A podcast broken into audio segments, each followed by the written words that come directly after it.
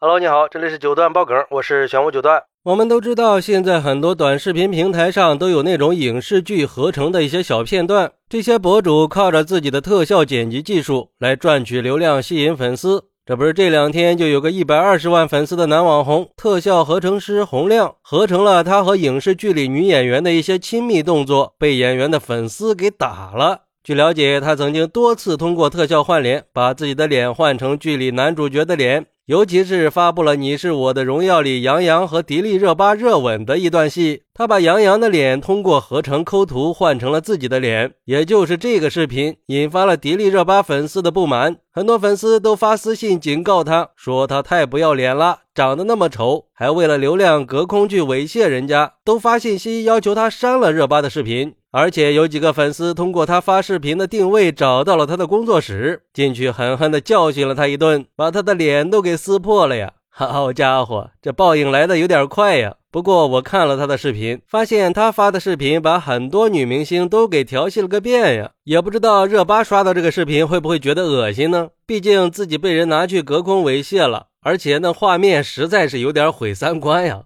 但是也不得不说，这个洪亮的合成技术确实是有两下子的。而对于这个事儿，有网友就说了：虽然迪丽热巴的粉丝行为太过激了，但是我还是认为这个特效师是自作孽不可活，用这么低俗的手段去博取流量，说难听点，那就是在耍流氓。而且据说人家粉丝让他报警了，但是他不报啊。如果他觉得自己受到伤害了，完全可以报警，没事就会发视频说人家粉丝打人了。还有他怎么知道是人家的粉丝打的人呢？难道人家是一边打人一边喊着我是迪丽热巴的粉丝吗？不可能吧！还有网友说，这个男网红美其名曰说自己是合成特效师，倒不如说他是隔空猥亵师更贴切一点。天天没事就是剪视频内涵和猥亵女明星，实在是可恨呀！这次被打，很多人都说打得好，并没有一边倒的去骂那几个粉丝。看来这哥们儿确实是引起民愤了呀！关键是从他那视频里两个人格格不入的 CP 感可以看出来，实在是太辣眼睛了。你让人家迪丽热巴的粉丝情何以堪呀？这不去活生生的把你扒了皮就算不错了。再说了，搞这种视频应该是涉嫌侵犯人家肖像权了吧？因为你是盗用人家电视剧的版权，并且利用它去盈利了，人家如果去告你都是很正常的。